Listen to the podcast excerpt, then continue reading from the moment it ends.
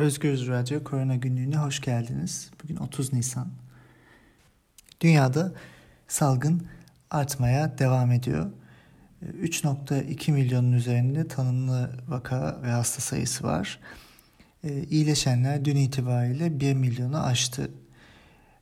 Toplam ölümler ise 230 bin civarında. Sadece dün 7 bine yakın insan yaşamını kaybetti. Türkiye'de açıklanan sayılara göre 3000'e yakın yeni vaka çıktı dün. Test sayısı biraz yükseldi. E, toplam vaka sayısı 117.589. Yaşamını kaybedenlerde 3081. Halen 70.468 aktif vaka var. Türkiye'de de dünyadakine uygun olarak e, bir artışı gözlemleyebiliyoruz.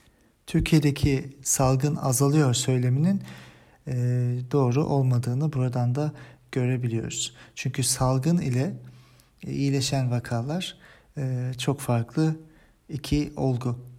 Salgının devam ettiğini yeni çıkan vakalardan görebiliyoruz. Yapılan testleri oranladığımızda mükerrer testler çıktığında vesaire yine çok yüksek sayıda hastayla karşılaşıyoruz her gün. Yapılan açıklamada Türkiye'de 7428 sağlık personelinin e, enfekte olduğu ortaya çıktı. E, bu verilen rakamlar, belki rakamlar bunların da üzerinde olabilir. E, bu oldukça yüksek. Toplam enfeksiyonların %6'sından fazlası ediyor. Dünyada da sağlık sistemlerinin sekteye uğramasının e, ana nedenlerinden bir tanesi sağlık personelinin, sağlık emekçilerinin hastalanmasıydı. Tüm dünyada yaşanan bu süreç e, Türkiye'de de oldukça hızlı ilerliyor. E, ilk aşamalarda sağlık personelinin ihtiyaçlarının karşılanması gerektiği üzerine Türk Tabipler Birliği'nin ve e, meslek odalarının e, oldukça yoğun uyarıları olmuştu. Belirtilen eksikliklerin bu gördüğümüz tabloya etkisi olduğunu söylersek yanlış yapmış olmayız. Dün e, bakanın yaptığı açıklamada e, İstanbul'daki ve diğer yerlerdeki yüksek ölüm oranının da e, sebepleri sorulduğunda bu ölüm belgelerini doktorlar imzalıyor, biz imzalamıyoruz dedi. Her zaman olduğu gibi sorumluluğu başka insanlara yükleme stratejisinin bir parçası bu aslında e, sahadaki doktorlardan da gelen bazı e, bilgilere göre e, ve Türk Tabipler Birliği'nin daha önce de söylediği bilgilere göre zaten PCR testi negatif çıkan ya da test yapılmayan fakat klinik bulgusu olan kişiler e, belli bir kodla U07.2 e, adındaki bir kodla e, COVID hastası, şüpheli COVID hastası olarak yazılmalı ve e, bu e, sayıların da istatistiklere girilmesi gerektiğini çok önceden beri e, belirtmiştik. Fakat Türkiye'de bu yapılmıyor e, ya da yapılıyor olsa bile e, bu sayılar açıklanmıyor.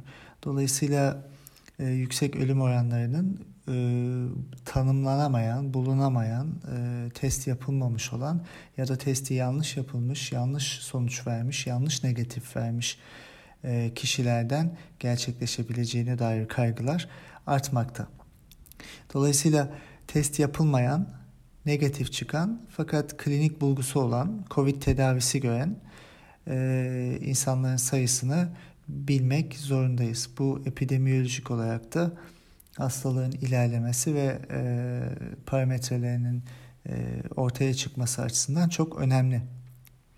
Mükerrer test oranları da hala söylenmiyor. E, bu testlere mükerrer testler dahil değil deniyor fakat e, bununla ilgili e, net bir bulgu, bilgi e, ve e, ortaya konan bir e, veri de yok e, salgının azalıp azalmaması konusu aslında e, birçok epidemiyolojik endeksin ortaya konmasıyla e, yanıtlanabilir. Bunlardan bir tanesi e, üreme katsayısı dediğimiz R sayısı. E, Türkiye'de bununla ilgili e, hiçbir bilgi ortaya konmuyor.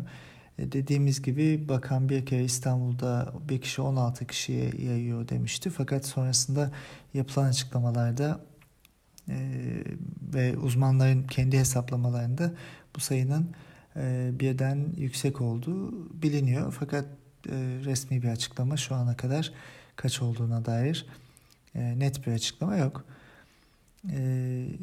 Ve hala maskeler dağıtılmamış durumda. Hala toplumsal alanda sosyal mesafelenme uygulamalarının e, eksiği ve gediği çok. Bunu görebiliyoruz. Yani kısaca yanıtlanması gereken çok soru var. Salgınla ilgili, gerçek tablo ile ilgili hala çok az bilgiye sahibiz. Dünyada gelişmeler devam ediyor bilim alanında. Özellikle dün e, heyecan verici ve bir yandan da e, kafalarda soru işaretlerini uyandıran iki e, çalışma vardı. Bu çalışmaların ikisi de remdesivir denen antiviral bir ilaçla ilgili.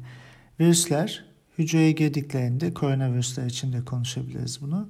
Kendilerini çoğaltmak zorundalar ve bu çoğaltma aşamasında kendi genetik dizinlerini de e, replike ediyorlar. Yani tekrardan üretiyorlar. E, bu üretme aşamasında etkili olduğu düşünülen bir antiviral ilaç e, bu remdesivir. Bu çoğalan e, genetik dizinin içine girip e, çoğalmayı bir şekilde bloke ediyor.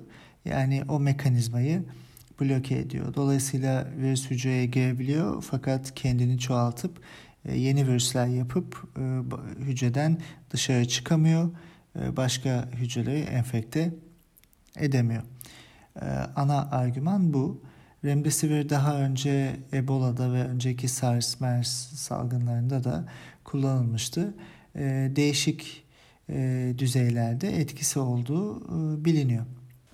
Dün Lancet dergisinde Remdesivir ile Çin'de yapılan bir klinik çalışmanın sonuçları yayınlandı. Bu çalışmaya 237 hasta dahil edilmiş.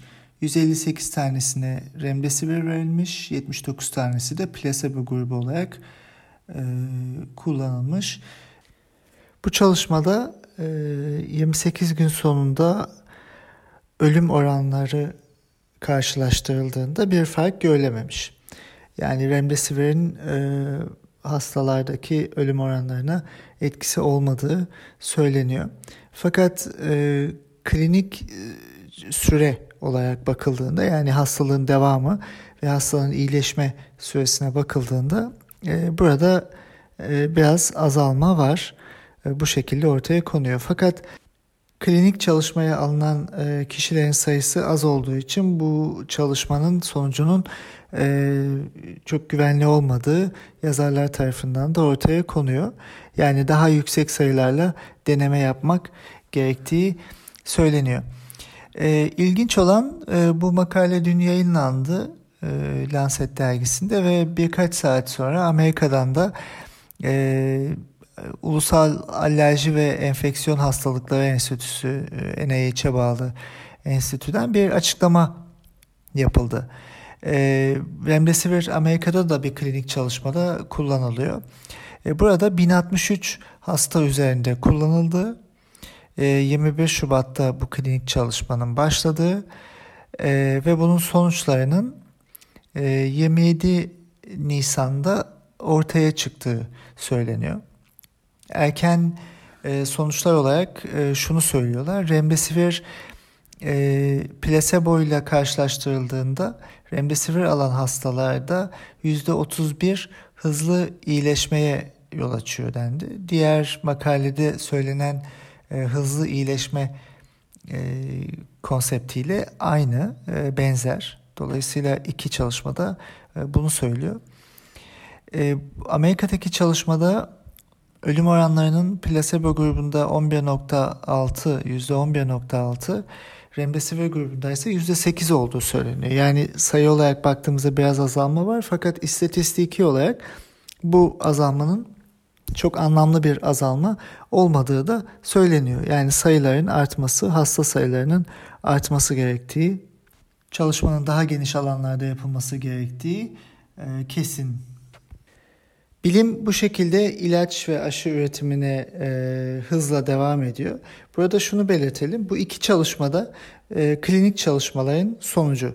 Farklı bölgelerde yapılan klinik çalışmalar. Hastalar dahil edildiği için ve sayılar arttırıldığı için faz 2, e, faz 3 aşamaları olarak adlandırabiliriz.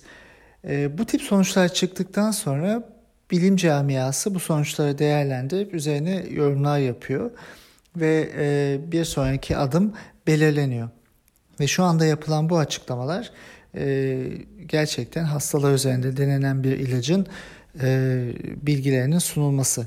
Yani daha ilaç olmadan daha laboratuvar aşamasında herhangi bir e, bilgiyi hastaları tedavi ediyormuş, her şeyi e, yok ediyormuş, başarılı bir ilaçmış gibi sunmakla arasında dağlar kadar fark var. Yani laboratuvarda yaptığınız bir şeyin bu demin bahsettiğim ilaç aşamalarına gelip klinik çalışmaların sonlanmasına gelmesi aylar, yıllar alabilir. Ve hatta hiç bu aşamaya bile gelmeyebilir. Birçok ilaçta zaten laboratuvar aşamasından sonra e, bu aşamaya gelmeden ortadan kalkıyor, e, çalışmalardan çekiliyor. O yüzden e, bilim ile ilgili konuşurken, ilaçlarla ilgili konuşurken neyi nasıl konuşmamız gerektiğini ve neyi nasıl dinlememiz gerektiğini iyi iyi idrak etmemiz gerekiyor. Dünyanın bu aşamada ihtiyacı olan oldukça fazla bilimsel bilgi ve e, bununla ilişkili e, fikir yürütme süreçleri umut tacirliği değil. Sağlıkla kalın, yarın görüşmek üzere.